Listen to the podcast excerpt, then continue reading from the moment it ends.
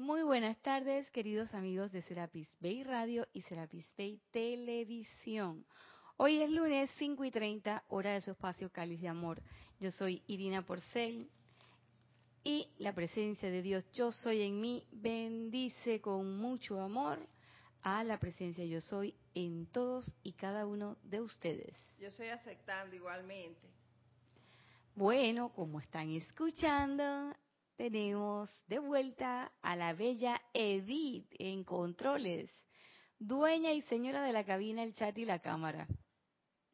Así que si quieres comunicarte con nosotros durante la clase, hacer preguntas o comentarios de lo que estamos tratando en el día de hoy, pues lo haces a través de la bella Edith en Skype y la palabra es Serapis Bay Radio y con mucho gusto Edith te atiende. Si estás escuchando esta clase en diferido, es decir, un día que no es lunes y a una hora que no son las 5 y 30, quiere decir que no estamos al aire. Pero estás escuchando la clase. Y si quieres hacer un comentario o pregunta sobre lo que hemos tratado en la clase o sobre cualquier otro tema que se haya tratado anteriormente, lo puedes hacer a la dirección irina.serapisbay.com y con mucho gusto comentaremos o contestaremos según sea el caso. Y bueno, seguimos trabajando con el gran director divino. Ya dijimos que todo este último ciclo de este año va a estar dedicado a este gran maestro y a la instrucción que él nos trajo. No hay anuncios de los patrocinadores de fin de semana, todavía no. El de más arriba es que tendremos eh, transmisión de la llama. Y después tenemos el pero todavía no vi. No. Esta clase que hemos titulado Terquedad versus Iluminación es, entre otras cosas, parte de la respuesta que los maestros hacen al evento o a la pregunta de, oye, ¿hasta cuándo, maestro, me vas a seguir martillando con lo de la meditación, la llama violeta, la aplicación y todo lo demás? Ya me lo has dicho como tres veces, ya lo entendí. Y eso es algo que a mí todavía me, me fustiga ahí el, el mental. Siempre estoy pensando en eso. Oye, los maestros repiten esto, repiten esto. Y entonces estoy viendo que el gran director divino, igual que todos los otros maestros, viene y también repite. Pero él explica y dice lo siguiente. Podrán preguntarse por qué nosotros continuamente le martillamos, martillamos y martillamos estas explicaciones definitivas a la humanidad. Y sí, es verdad. Yo me lo pregunto. Permiso. Ay, bueno. Yo me lo pregunto. Yo digo, ven acá, maestro. Tú, amada magna presencia, yo soy, me ha dotado de cierto nivel de, de comprensión. Oye, ¿Hasta cuándo esta lucha? Y me parece oír la vocecita que dice, pero bueno, y si comprendiste, no, no lo apagues, déjalo para ti. O si oigo la vocecita que dice, y si lo comprendiste, ¿por qué no lo has realizado? Entonces ya viene uno y que, ah, ya la viste, ya ahí, ahí es donde tú lo dañas, vocecita. Tú me debías haber dicho otra cosa. Pero esa voz que te dice, bueno, ¿y, qué pasó? ¿Qué es lo que refleja tu espejo? Bueno, no, como que todavía, como que todavía no. Entonces, si todavía no, quiere decir que hace falta algo. Algo no estás haciendo, Nacha. ¿Qué es? Entonces, uno va, yo por lo menos voy a la enseñanza, me voy al libro. Si me topo con la Madre María, rácata, repite. Si me topo con el amado Saint Germain, repite. Y ni hablar de Serapis Bay. Entonces decidimos dedicarle el último, la última porción del año al gran director divino. Y lo primero que hace el gran director divino desde que empieza cada uno de sus discursos a repetir que la llama violeta, que la atención, que la autocorrección, la autovigilancia, piensa y siente, chequea qué es lo que estás haciendo. Entonces,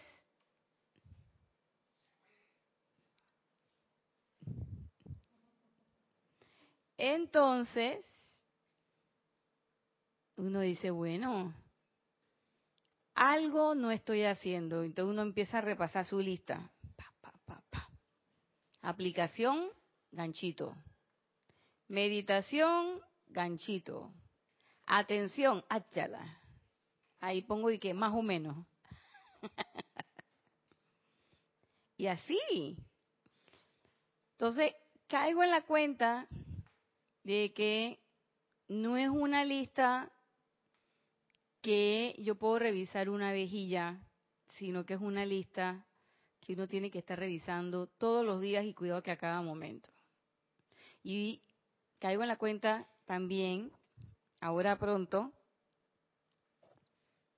que la autovigilancia no es solamente vigilarme o chequearme o verme para cuando meto la patita y ver cómo la saco, sino que esa autovigilancia es algo más preciso, es dónde está tu atención. Porque ya metiste la patita, utilizas el elemento para sacar la patita. Decía el gran director divino, ustedes tienen todas las armas. Pero yo caigo en la cuenta y percibo que el valor de la autovigilancia no es tanto para darme cuenta de los errores, sino que por el contrario, para cada vez menos cometer errores. Y sobre todo esos errores que parecieran que lo tuvieran a uno en un loop ahí como un disco rayado, una y otra vez, una y otra vez, una y otra vez, así como dice una canción por ahí de que tropecé dos veces con la misma piedra, a veces hay quien ha tropezado doce veces. Entonces, sí, entonces tú dices, tú dices, espérate, Ah, no, pero es que yo estoy en otro nivel de conciencia. ¿Cuál otro nivel de conciencia? Si mira, sigues cometiendo, tienes que estar usando, perdón, llama violeta por el mismo error una, dos, tres, cuatro, cinco veces. Entonces no hay elevación de conciencia. Y le voy a decir una cosa, eso, llegar a esa conclusión no es fácil. Es duro y golpea mucho la personalidad, sobre todo el ego con minúscula. Pero después que pasa así como en las peleas, ¿no? Que viene la, segunda y te da un masajito y te da agua y te ponen todos los hielitos por todos lados. Uno sale con su cara así, toda llena de golpes. Y uno se da cuenta que la vida sigue. Pero esa autovigilancia no es de que para contar cuántas veces me equivoqué. Y mira qué bien que en esta vez el, el, tiempo de respuesta fue menor y hacer un conteo y una estadística sobre el asunto. No, no es para eso. Es para caer en la cuenta de que cada vez uno tiene más la atención puesta en la presencia. Cada vez estoy viendo menos imperfección o por lo menos me estoy identificando menos con la imperfección. Porque cuando yo me ando buscando los errores, ¿dónde tengo mi atención? A ver, micrófono, micrófono. En el error. Exactamente. Pero, ¿sabes, Nadia, que me quedé pensando en eso de por qué los maestros nos repiten tanto?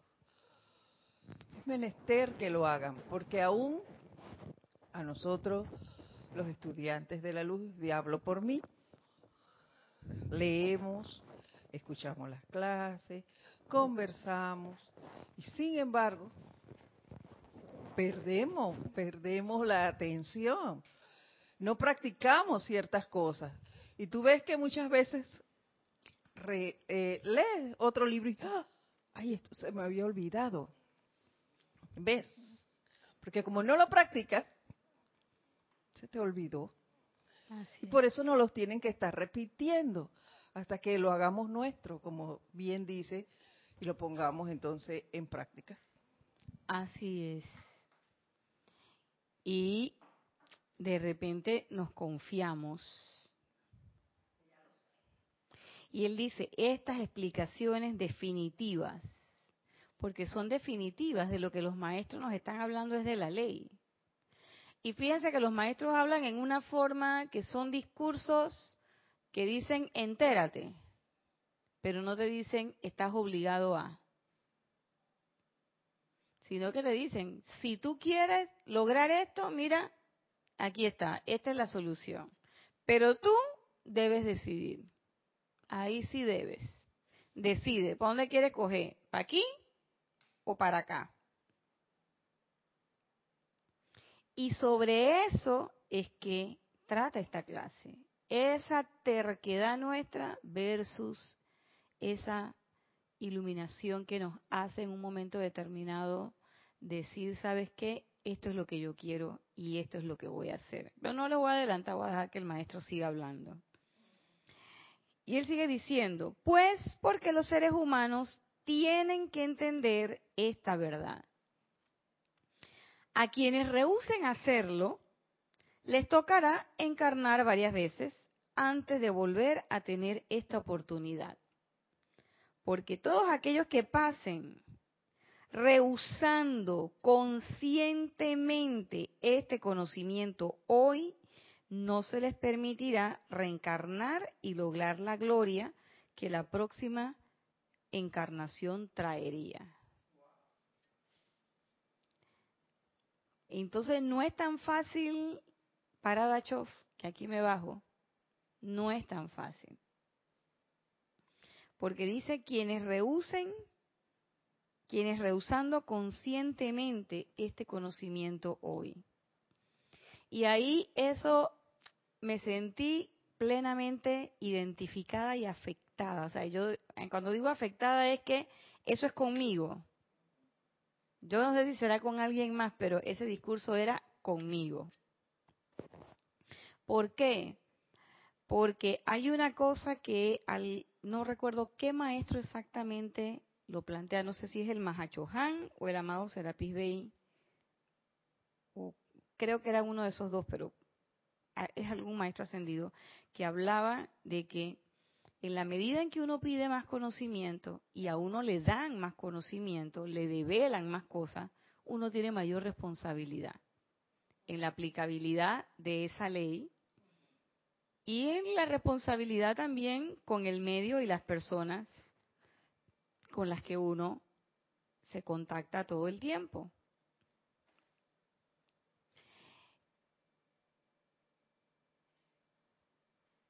Y en este sentido, el rehusar conscientemente el conocimiento hoy, y yo me atrevería incluso a agregar o parafrasear y decir, sobre todo en este momento en que muchos, yo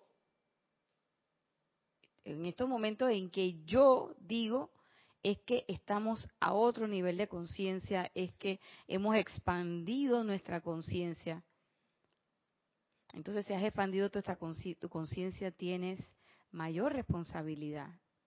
Y yo me preguntaba, Edith, ¿cómo una persona, cómo un estudiante de la luz,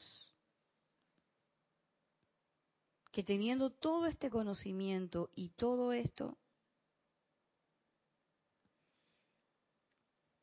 conscientemente, porque ese, ese, es el, ese es el quid del asunto, conscientemente decide no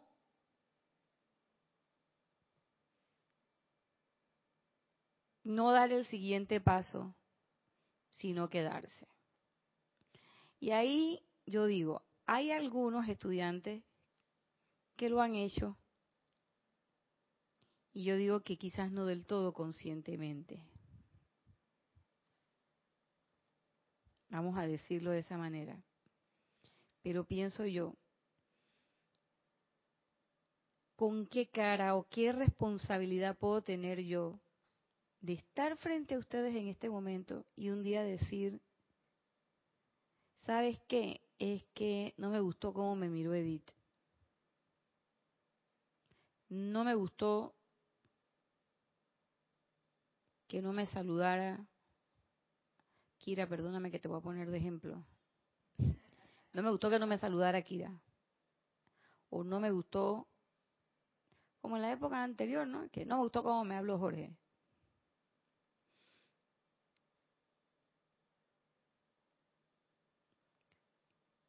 Y yo les digo, desde la perspectiva de una persona que, que, abandonó la enseñanza y que regresó,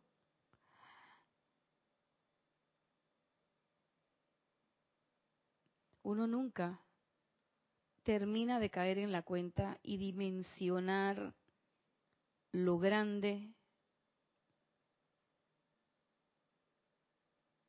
de lo que uno abandona.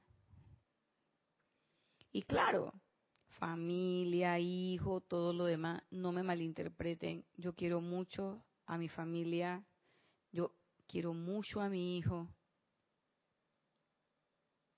Pero ahora que mi hijo tiene 19 años y está haciendo su vida, y está haciendo su vida siguiendo los pocos consejos que su madre le ha dado, y una de las cosas que yo le dije no mires para atrás. Haga lo que usted quiera hacer, sea feliz en lo que usted quiera hacer, y él está haciendo eso.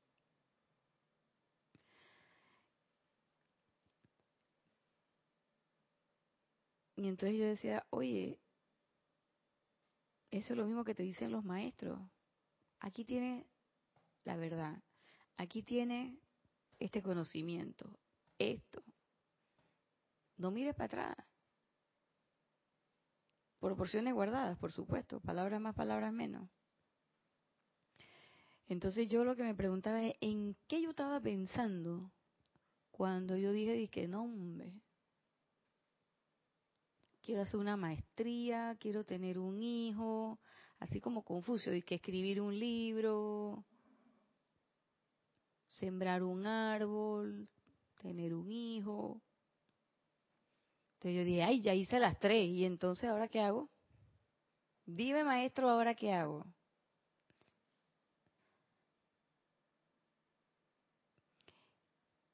Y no es fácil. Edith, no es fácil. Yo lo digo por lo digo por mí, o sea, yo no sé en qué yo estaba pensando. ¿En la gozadera? Mentira, sí sé. Se lo voy a decir en la gozadera. ¿Por qué? Porque es que, tú sabes, ese cuento de que las mujeres tenemos que tener un hijo para sentirnos completas. ¿Quién te dijo a ti que tú eras un ser incompleto y que tú venías aquí a completar qué?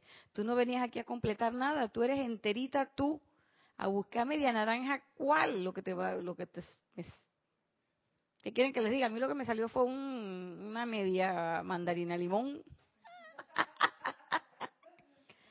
Y entonces la cosa, ¿y, ¿y tú qué te quejas? Si eso fue lo que tú pediste, eso fue lo que tú escogiste.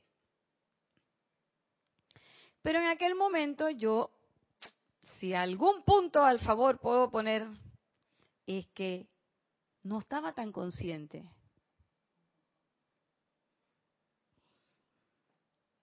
Y yo me muerdo los, dedos y que, así como me están viendo, los que no me están viendo y me están escuchando, me estoy mordiendo los cuatro dedos. ¿Qué hago ahora? ¿Cómo ahora voy a rehusar? Que, ay, no, yo no quiero usar el fuego violeta. ¿Por qué? Porque la llama violeta me va a desordenar toda mi vida que la tengo perfectamente seteada. O como decía un, un colega, perfectamente imperfecta. Y yo dije, yo me, yo me tengo que reír, pues tiene una salida así como... locas. Déjame tranquila con mi imperfección. Y entonces ahora, en este momento, a mí, es mentira que me van a resetear y me van a volver a meter a la matriz, como decía, como este Safer en, en, Matrix. Regresa, me quiero ser rico. Y miraba el filete y decía que yo sé que esto no existe, pero qué rico que está. Tú sabes que el vinito, la cosita, la no sé qué. Y yo caí en la cuenta hoy, mientras venía para acá conduciendo, que nosotros los seres humanos establecemos puros parámetros externos para contestar esa pregunta de quién yo soy. ¿Quién yo soy? Ah, yo soy médico, la doctora fulana, el licenciado tal, la licenciada no sé quién. Yo soy trabajadora social, yo soy enfermera, yo soy médico, yo soy ingeniero.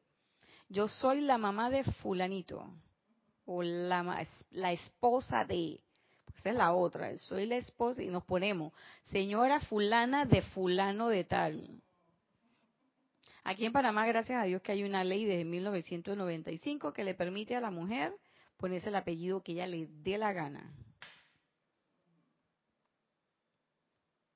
Pero nosotros nos ponemos nuestros parámetros de quién soy externo. Entonces, yo, ¿quién soy?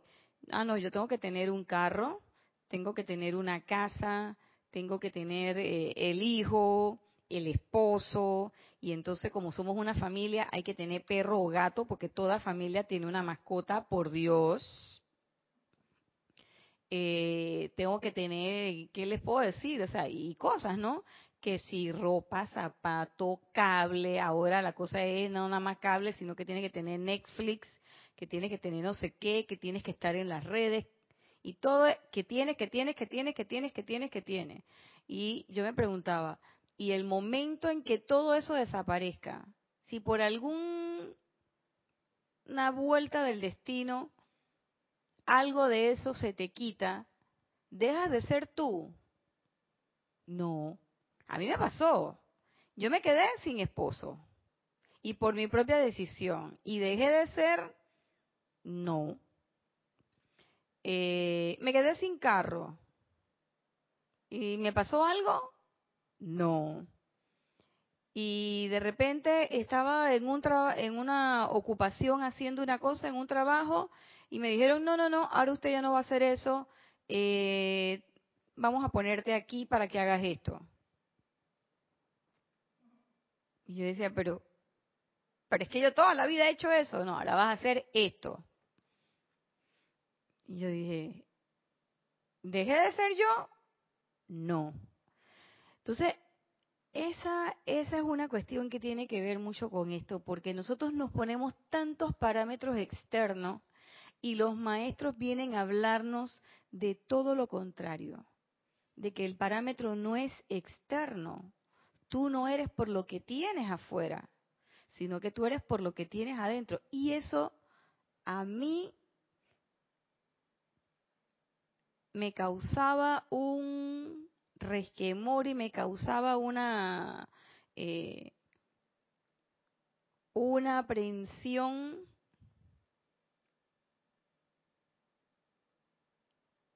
porque yo decía, ¿cómo yo a esta edad no voy a tener esto y esto y esto y esto? Que se supone que toda persona profesional a esta edad ya esos tienen todas esas cosas.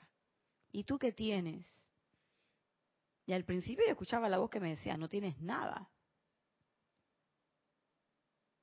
Pero hoy yo veo y yo digo, oye, yo sigo siendo yo, sigo estando aquí, voy todos los días, hago lo que me gusta hacer, vengo a mi grupo espiritual, hago mis cosas y como le digo yo a mis estudiantes, hago trato de hacer uso efectivo de mi tiempo y me alcanza el tiempo para todo. Es más, hasta tengo unos minutos ahí que los puedo dedicar a, al chiquichiqui o al chit chat. Y yo diga, nah. vamos a leer. Y ahora que estamos haciendo unas cosas interesantes con, con la hermana Erika, más todavía. Entonces, muchas veces uno no está plenamente consciente de lo que uno abandona. ¿Por qué? Porque uno está creyendo de que todo esto que está aquí es importante. Y ahora yo entiendo cuando el maestro decía, se lo escuchaba mucho a Jorge decir, que uno de los maestros decía que no había, que palabras más, palabras menos, como que no abandonar la enseñanza por cosas que si acaso duraban una, una encarnación. Y uno se apega tanto a que este es el esposo, a que este es el hijo, a que este es el trabajo, esta es mi oficina, este es lo único que sé hacer, este es lo único que sé hacer en esta encarnación.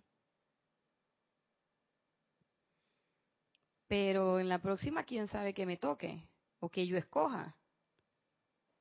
A ver, Edith. Pero es que en esta encarnación no es lo único que sabes hacer. Es, lo, es eh, la limitación que tú te pones. Porque eso fue lo que estudiaste, cierto. Pero tú sabes hacer muchas otras cosas. Pero no lo haces. Te, tú misma te impones eso y, y te mantienes allí.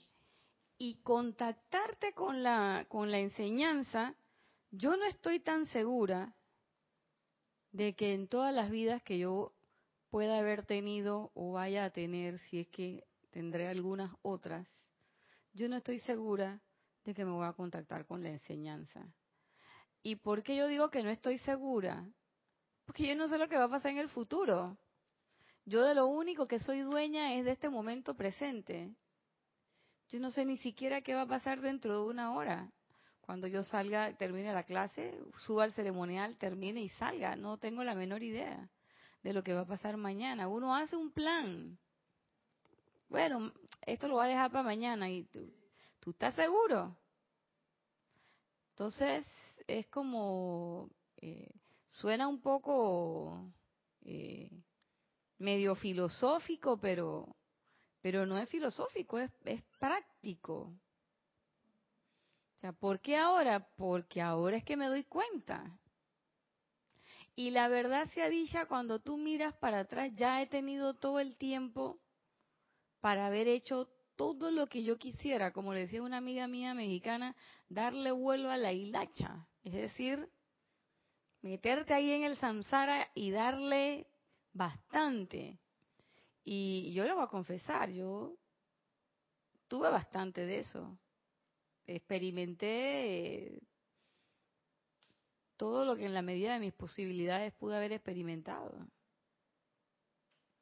Entonces, ¿qué más quiero ahora? Es lo que yo me pregunto.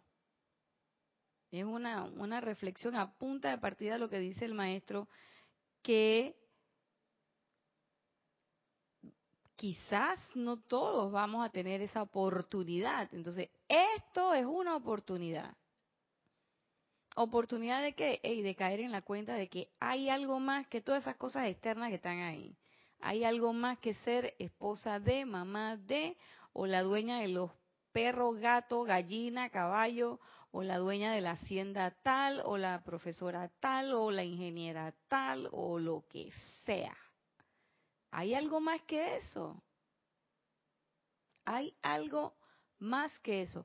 Y el ser humano es terco, porque nosotros estamos viviendo y estamos viendo que constantemente llega gente nueva a este mundo yo particularmente por la profesión que tengo he visto muchos llegar en la forma en que a todo el mundo le gusta, ay, qué linda, niñita, chiquita, qué pachita, qué cosita.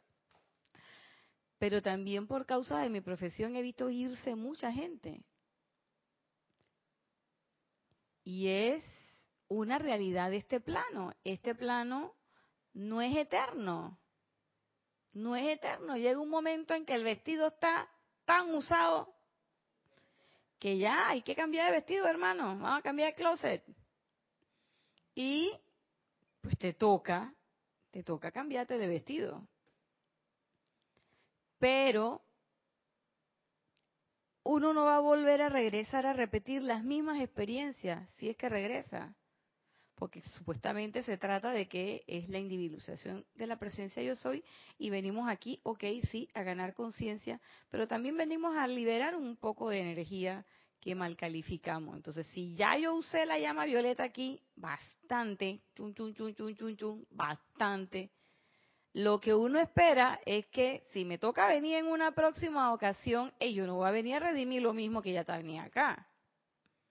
Entonces, por supuesto que quizás no me va a tocar ni este cuerpecito, ni esta cara, quizás ni siquiera esta voz, ni esta, este ambiente. ¿Por qué? Porque, hey, tiene, mira, toda la energía que tiene, esta te faltó. Entonces, ¿qué plan puedo hacer para regresar y agarrar esta. Otro completamente diferente. Entonces, si yo tengo la oportunidad, que lo dice el gran director divino, tienen la oportunidad de estar aquí y esta gente que esto fue en el año que, en el año 37, yo no estaba, yo no estaba ni en proyecto, digo yo, a última hora yo estaba ahí, y me fui y ahora regresé otra, pero yo no sé. Pero ustedes se imaginan esta gente sentados en el Shrine Auditorium, allá en Los Ángeles, California. ¿Mm? Y dice que Gaibalar se paraba y el maestro, este maestro, gran director divino, le dictaba en letras de fuego. Y que la gente que estaba en las primeras filas podía ver esas letras de fuego. A mí eso me pone los circuitos, algunos me los inactiva y otros me los, el sistema nervioso así que, puff, sobrecarga. Pues tú te imaginas, yo no, yo no me lo imagino. Yo digo tú te imaginas como una expresión de exclamación, pero no me lo imagino. Y estuvimos en ese auditorio fuimos allá y vimos. Y le voy a decir, eso es bien grande. Y una cosa así, yo decía, mira, y estuvimos parados ahí, ahí, donde estuvo Guy Ballard. Y tú dices, ¿y este ser de luz era el que le estaba dictando? Too much, too much. Pero fíjense lo que sigue diciendo el maestro. Una vez que la conciencia externa de la humanidad se le da la oportunidad, esta es una oportunidad. Y entonces nosotros andamos hablando, cuando hacemos el discurso de la señora Porcia, ya iba a decir doña, de la señora Porcia, siempre decimos que sí, que la oportunidad, y que la oportunidad, hay que aprovecharla. ¡Ey! ¿Qué parte de esta, esta, esta vida es la oportunidad. Ah, bueno, sí, yo tengo la oportunidad de bendecirle el Cristo a este, de ver el bien en esta. Sí, todo eso es cierto. Pero esta vida, esta, esta es la gran oportunidad. Y dice, y la terquedad de lo humano y su ridículo, yo dije, me dijo terca y ridícula. Sí, porque yo le digo, este discurso es conmigo la terquedad de lo humano y su ridículo rehúsa aceptar la gran luz y verdad de la presencia. Porque si realmente estuviéramos aceptando la gran luz y la verdad de la presencia, ya estuviéramos realizados. Todavía hay una parte en ese cuaternario tuyo, Nadia, que está bien escondida, está jugando el escondido contigo y ni te has dado cuenta y cree que está que muy expandida en conciencia, no sé qué, y no está expandiendo ninguna conciencia. ¿Eh? Entonces, dichas personas tendrán que esperar mucho más que aquellos que nunca han oído hablar al respecto. Ahí está la cosa. Porque yo creo, no, no, no, porque el que está allá afuera con armonía en su sentimiento, es una, esa persona, como decimos nosotros, es un buenazo, ¿eh? Controlando y economizando su energía. Y nosotros pensamos que es que nos están hablando de castidad y de no hacer ciertas cosas y lo que están hablando es que cierres la boca y dejes de malgastar tu energía. Y una cosa que caí en la cuenta, que la energía que la magna presencia de Dios nos da viene en muchas formas, no solamente directamente en nosotros, sino que también viene en todos esos elementos que están hechos ahí para ti, para que tú puedas cumplir con tus cosas del día a día. Por ejemplo, la provisión. La famosa sustancia dinero que a todos nos apremia y a todos en algún momento nos ha ocupado uno que otro pensamiento, sentimiento y demás. Pero si me llega la provisión divina, aunque sea un poquito más, y no la uso correctamente, estoy malgastando la energía que llega porque eso te ha sido dado para que tú cumplas con una función. Y sin embargo nosotros venimos y la derrochamos en otra cosa. Nosotros a veces pensamos que nuestra vida es un cheque en blanco y andamos gastando y gastando y gastando la energía, sentimientos, pensamientos de todo. Nos damos el lujo de cogerle rabia a este, al otro, y que esa rabia perdure y nos damos el lujo de que se vaya y dé la vuelta. Ah, yo después le echo llama a Violeta. Oye, de verdad que yo a veces cuando, cuando, ahora que revuelvo la mirada y a veces siento espanto cuando veo las cosas que he hecho, cuando yo hacía eso, yo ahora pienso, digo, chuleta, yo era bien temeraria. Sí, porque yo ah, que se vaya y que después yo lo arreglo con fuego violeta. ¿Y tú estás segura que tú te vas a volver a encontrar a ese cristiano? No, pero yo después me acuerdo. ¿Y si no te acuerdas? Y si no te acuerdas, ah, bueno, si no me acuerdo no importa, el boomerang me va, sí, pero a veces el boomerang te, te da duro y te aturde. Entonces la pregunta es, ¿por qué tú tienes que esperar? ¿Por qué tienes que esperar a que eso pase? ¿Por qué si te estás dando cuenta ahora? ¿Por qué no hacer la bendita llama violeta ahora? De echarle el fuego violeta al electrón, eh, enjuágate, empápate o bañate o inúndate de fuego violeta y resuelve el asunto ahora. ¿Por qué tiene que esperar después? Porque somos tercos y creemos que tenemos el sartén cogido por el mango.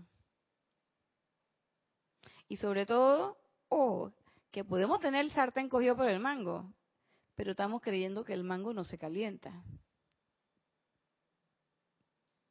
Y el mango puede estar bien caliente y te quema de todas maneras, aunque lo coja por el mango. Entonces, es esa terquidad, y dice el maestro, y ridículo. Ay, me dijo ridícula. Digo, claro que sí ridícula, totalmente. Definitivamente que sí es ridiculez, Nadia. Terquedad y ridiculez, porque estás creyendo, supuestamente crees en la enseñanza, pero estás creyendo que la manejas tú. Tú, esa personalidad, y no la presencia, porque la personalidad no sabe el tiempo que va a estar aquí. Es la presencia. Y tú estás jugando con eso, jugando al metafísico. Y lo que me causa gracia, Edith, pero también algo de desasosiego, es que estamos hablando, en este momento que yo les estoy hablando, yo estoy cayendo en conciencia de eso. Sin embargo, cuando salgo a la calle, no siempre actúo de acuerdo a lo que ya he dicho. Entonces, ¿qué pasó? ¿Qué pasó ahí?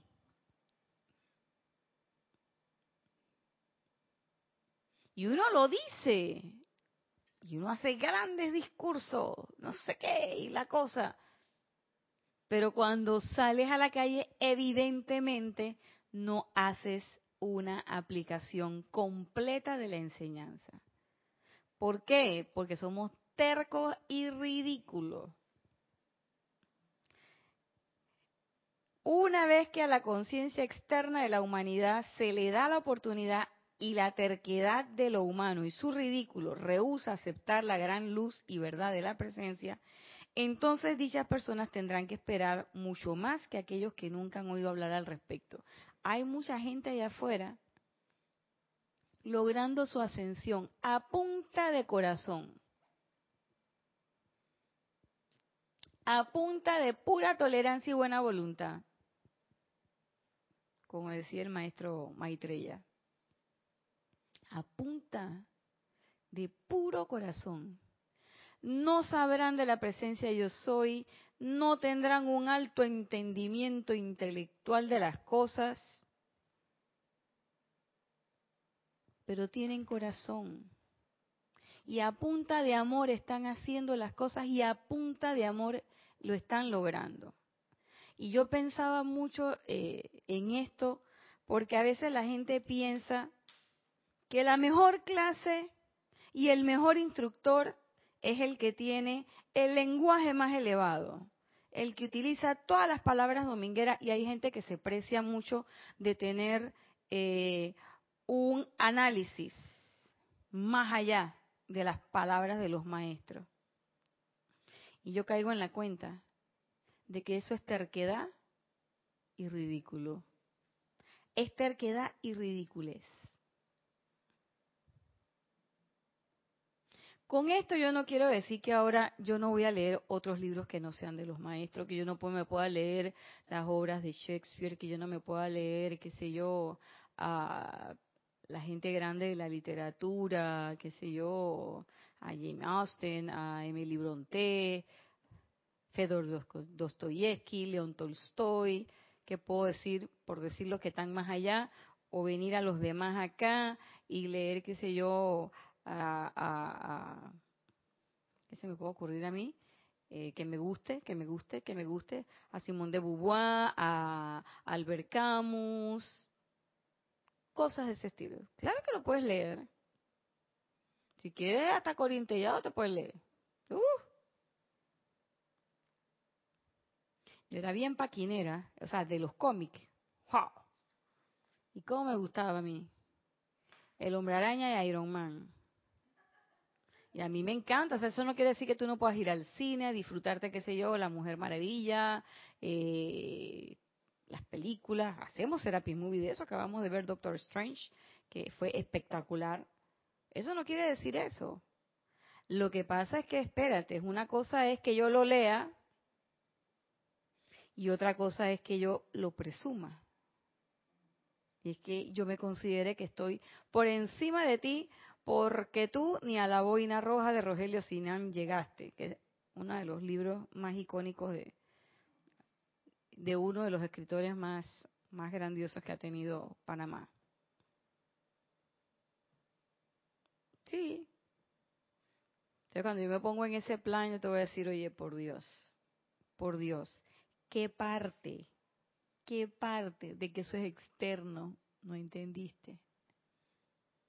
Pero yo prefiero mil veces leerme un libro que sentarme a escuchar o a ver que si eh, la programación nacional, que los famosos reality show panameños, eh, o las turco novelas, o las otras novelas eh, del otro lado que, que, son pasajes bíblicos y qué sé yo, pero son novelas al fin y al cabo y entonces le meten unas tramas ahí todas que tú dices que oye, eso no salió en la Biblia, eso porque lo están metiendo en la novela que será parte del libreto. Entonces, yo caigo en la cuenta de eso, esa, esa parte de esa terquedad de la presencia se te puede manifestar en cualquier momento y no es nada más de que a los que no saben, porque aquí el maestro lo dice. Mucho más que aquellos que nunca han oído hablar al respecto. sea, podemos estar más perdidos que toda esa gente que está allá afuera y que está trabajando a punta de amor. totalmente desfasada la Natya. Solo hay una cosa en todo este mundo de actividad humana que no le permitirá a nadie sobre la faz del planeta aceptar la magna presencia yo soy. Y lo dice entre comillas, la terquedad acumulada de la mente y sentimientos humanos, la actividad externa de ambos. Lo externo.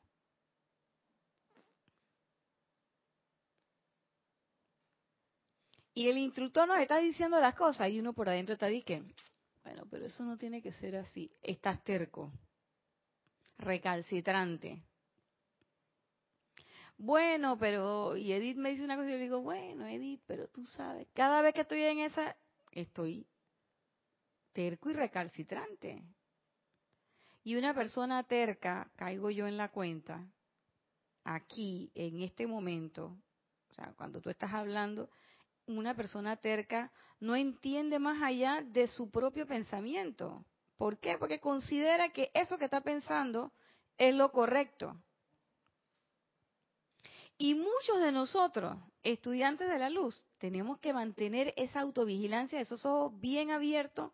¿Para qué? Para no caer en la terquedad. Porque a veces nosotros consideramos que nuestro punto de vista es y queremos incluso hasta romper con la estructura porque no se hace lo que yo digo. Yo quiero que la creatividad se haga, pero la creatividad según la digo yo. Ah, pero si otra quiere hacer la creatividad, entonces no. Porque hay que hacerlo como yo dije. Y yo dije, terquedad. Gracias, gran director divino. No, porque esto es... Terquedad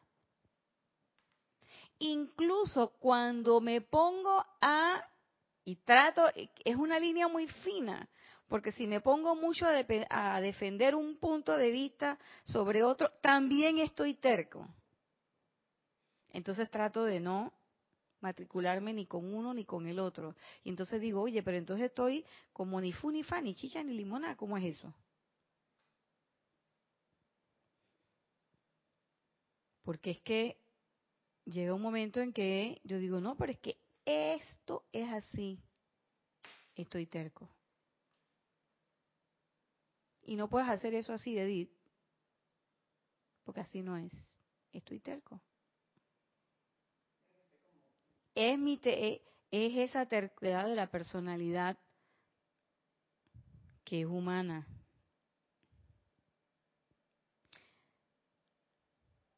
Y es una terquedad que, ¡ay! Me da escalofrío porque es terquedad acumulada de mentes y sentimientos. Así tiene que ser, así, ¿qué les puedo decir? Hay una que me encontré en esto, una, una que me, me encontré en estos días. No, porque es que eso así no es como es el amor. Y yo le decía a esa persona, y me dijo, esa es una frase gastada cuando se la dije. Digo, no es una frase gastada, es una frase real, una frase que dijo un, un gran escritor que decía que el hecho de que alguien no te ame de la forma en que tú quieres que te ame, no quiere decir que esa persona no te ama con todo su corazón. Entonces, ah, no, pero es que el amor se trata de esto. No, el amor según tu perspectiva, entonces te pones terco.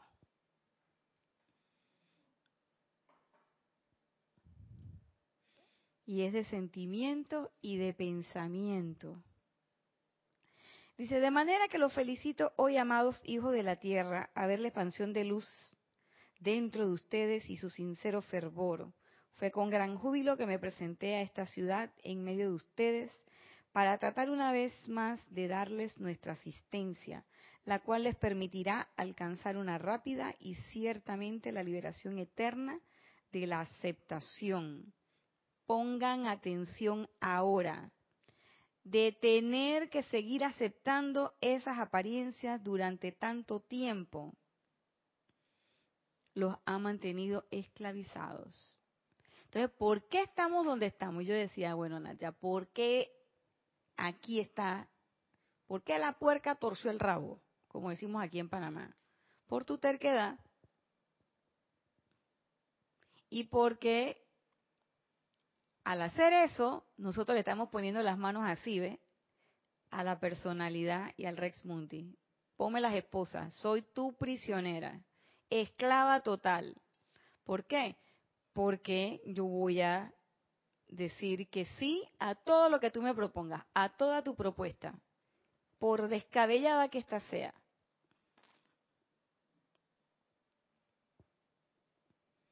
Suena sencillo esto cuando se les pide que rehúsen aceptar estas apariencias, cuando su mismísima energía de vida se las energía las ha alimentado para aterrarlos, acosarlos e impedir su logro.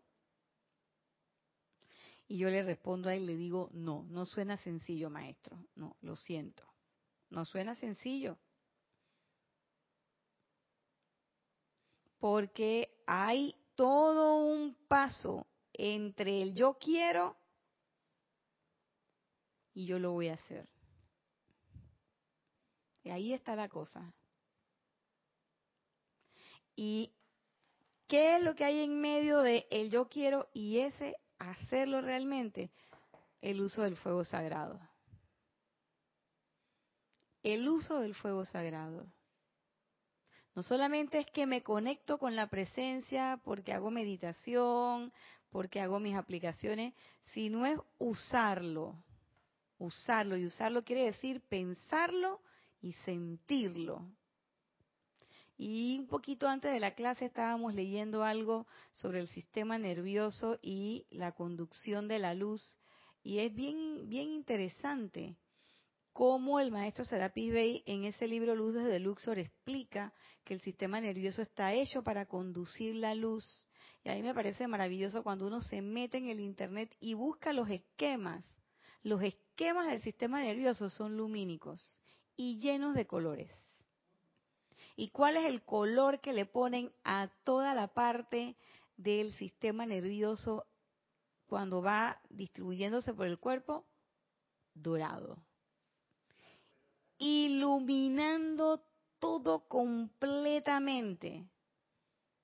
Y ahí él describe las intríngules más interesantes de eso. Entonces nosotros, yo caigo en la cuenta de que ese cuerpo físico, en la forma en que yo lo conozco y que lo he estudiado desde mi profesión, desde mi ejercicio,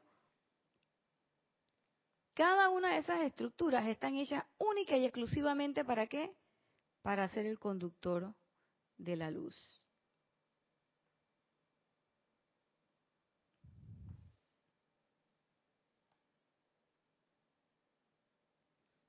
Y dice aquí el maestro, esas energías, esa terquedad en los sentimientos y en la mente es lo que hace que nosotros tengamos estas manifestaciones imperfectas.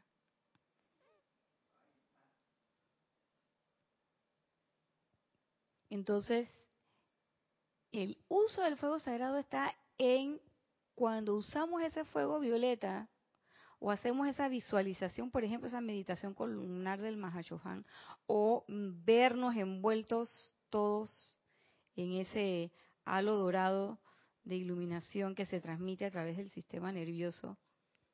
Y dice el maestro Serapibe que bien podrían hacer ustedes por conseguirse un esquema e irse familiarizando con eso. O sea, que no es pretexto de que, bueno, es que tú lo dices, Nadia, porque es que tú estudiaste anatomía. No, no, no, no. Búscate tu esquema, que ya lo el maestro te lo está diciendo en esa clase. Búscate tu esquema y los esquemas son sencillos, se entienden fácilmente.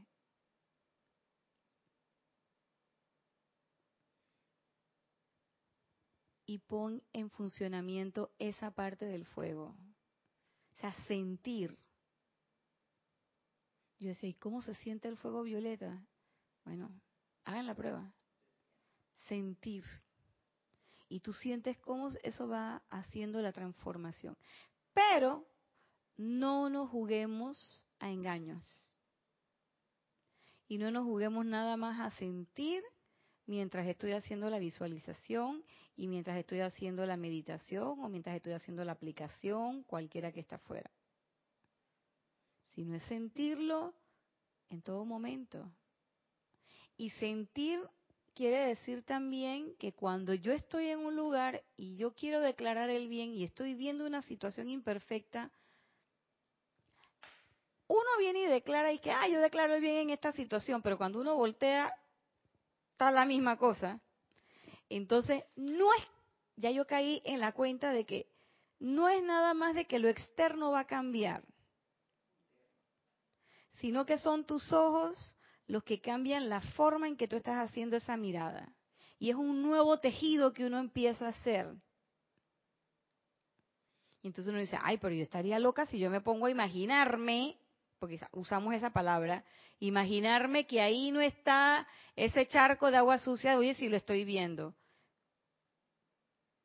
Pero míralo con tus ojos internos, porque lo que estás viendo es el engaño de lo que tú le llamas realidad. Ajá, gracias, Edith. Edith hoy no quiere usar el micrófono. La ilusión, dice Edith. Claro, pero mira y por qué no puedes ejercitar en ese momento y decir, sabes qué, yo estoy viendo esto. Y quizás así mismo como tú estás viendo eso, eso es una energía que rodea esa área y se hace la transformación pero es que no creemos que nosotros somos capaces de hacer esa transformación. ¿Mm? Ustedes pueden ahora apartarse de ellas, de las apariencias, en el reconocimiento de su presencia. Acepten su perfección, las poderosas corrientes de energía que fluyen en y a través de su cuerpo, saliendo a su mundo y reciban esta perfección ahora, puesta de manifiesto en su mundo exterior. Esta es una gran y majestuosa ley poderosa que tienen el privilegio de utilizar.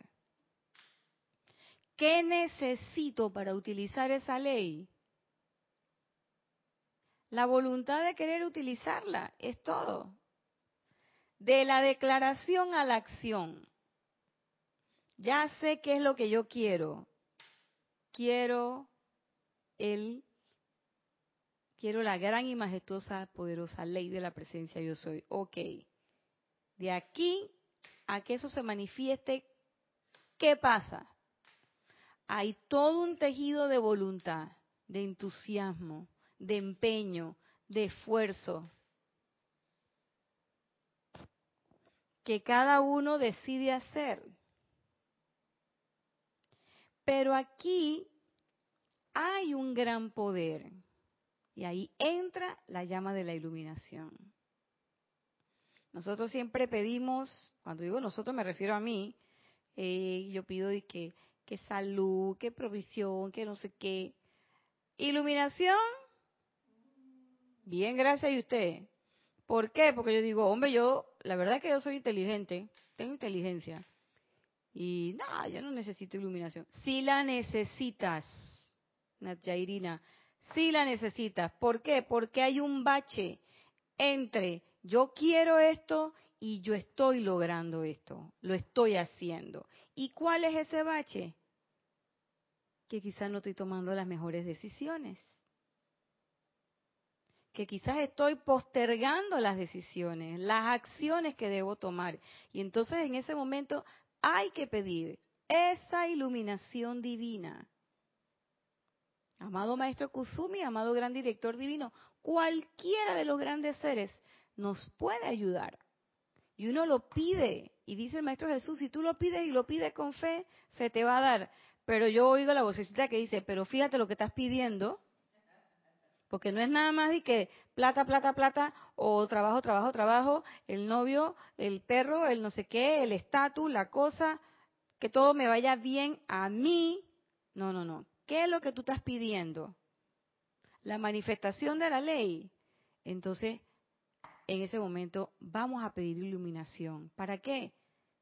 Para que te dé ese rayo de iluminación, te abra los ojos y podamos ver exactamente las cosas como son y podamos distinguir, que parece un eslogan, pero no lo es, lo real de lo ilusorio y podamos decir realmente esto es lo que yo quiero hacer, tener el discernimiento para poder tomar las decisiones correctas y que no solamente yo vea qué es lo que es correcto de hacer, sino, como dice el decreto, que no solamente lo correcto que hay que hacer, sino hacerlo a través de mí a la perfección porque a través de mí que ese, esa corriente de fuego sagrado se va a mover y va a transformar esa realidad. Pero si yo no uso mi discernimiento, si yo no pido la iluminación, si no trabajo con el fuego sagrado, yo voy a poder estar cayendo en la cuenta de muchas cosas, de muchas verdades, pero no las voy a poner en ejercicio, porque a última hora, como dice el amado gran director divino, conscientemente estoy rehusándome a hacer ese uso. Y yo digo, bueno, conscientemente qué bueno, por lo menos conscientemente, en el peor de los casos es inconscientemente. Pero es de la palabra a la acción. ¿Qué es lo que hay ahí de por medio? Es el uso del fuego sagrado, es la energía divina en acción, es querer hacer eso. Y ahí entiendo cuando Jorge en sus últimas clases nos decía, ya yo no pido cosas, yo solo pido que la gente quiera hacer. Y ahí es donde estaba la clave. Yo eso reconozco, no lo entendía y todavía no es que lo entienda eh, completamente, pero creo que ya empiezo a caer en la cuenta y doy gracias por eso. Entonces, ¿qué estamos planteando? Planteándonos todos el día de hoy. Cada uno sabrá cuál es su impronta con su presencia yo soy. Entonces, después de ahí, vamos a ejercer vamos a empezar a ejercitar esa actividad para qué? Para llegar acá donde yo quiero estar. Que no sea un discurso y que no hagamos el ridículo por ser tercos, sempiternos, sino que nos dejemos guiar por esa presencia yo soy porque ella sabe con exactitud cada una de nuestras necesidades. Pero una cosa es que la presencia lo sepa y otra cosa es quién lo va a ejercitar. Porque yo decía, oye Naya, pero está clarito, ¿qué parte de presencia yo soy no entendiste? Yo soy. Entonces yo soy no es nada más que que yo soy de Dios, no, yo soy la que lo tengo que poner en función. Yo soy la que tengo que caer en la cuenta, yo soy la que tengo que perdonar, yo soy la que tengo que olvidar, yo soy la que tengo que ejercitar el fuego sagrado. Eso es la cuestión. Y bueno, se nos acabó el tiempo. Yo soy la que tengo que cortar la clase. hasta aquí llegamos el día de hoy.